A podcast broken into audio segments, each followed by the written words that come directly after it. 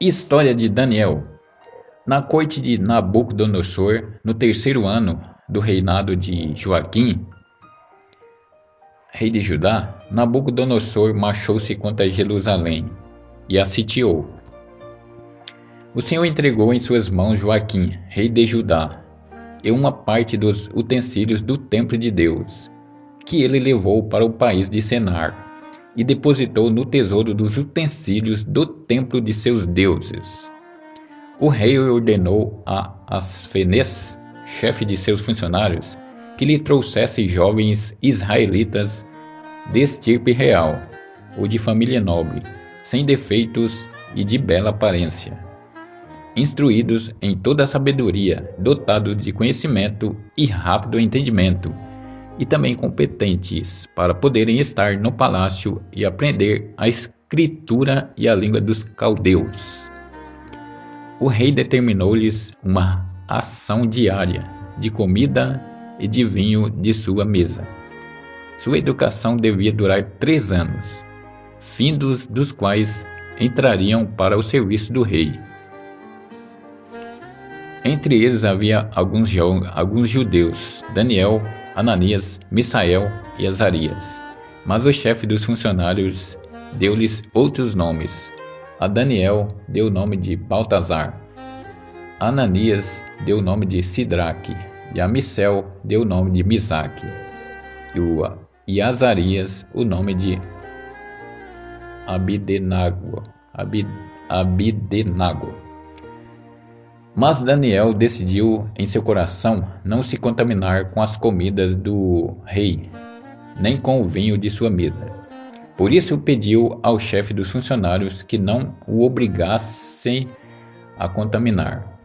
Deus fez com que Daniel ganhasse a benevolência e a simpatia do chefe dos funcionários. Mas este disse a Daniel: Eu temo que o rei, meu senhor, que determinou o que deveis comer e beber, encontre-vos faces mais magras do que a dos outros jovens de vossa idade.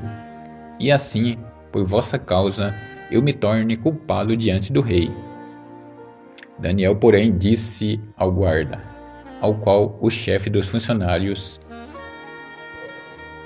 havia confiado Daniel, Ananias, Misael e Azarias põe-os à prova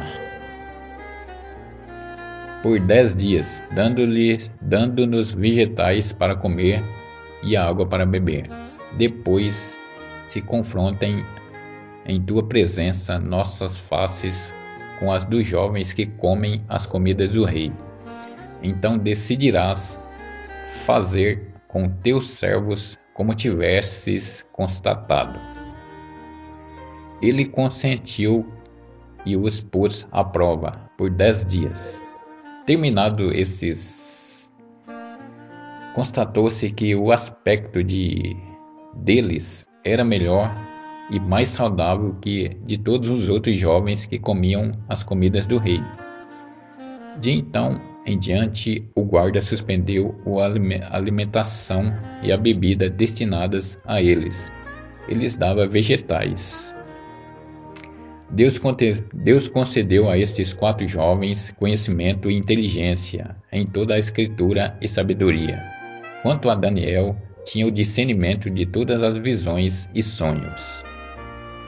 Terminado o tempo fixado pelo rei para que os jovens se apresentassem, o chefe dos funcionários levou-os à presença de Nabucodonosor. O rei conversou com eles mas entre todos não se achou nenhum igual a Daniel, Ananias, Misael e Azarias, os quais ficaram, pois, a serviço do rei. Em todo o assunto de sabedoria e inteligência sobre o qual o rei os interrogou, interrogou achou-os dez vezes superiores a todos os magos e astrólogos que havia em todo o seu reino. E assim Daniel ficou ali até o primeiro ano do rei Ciro,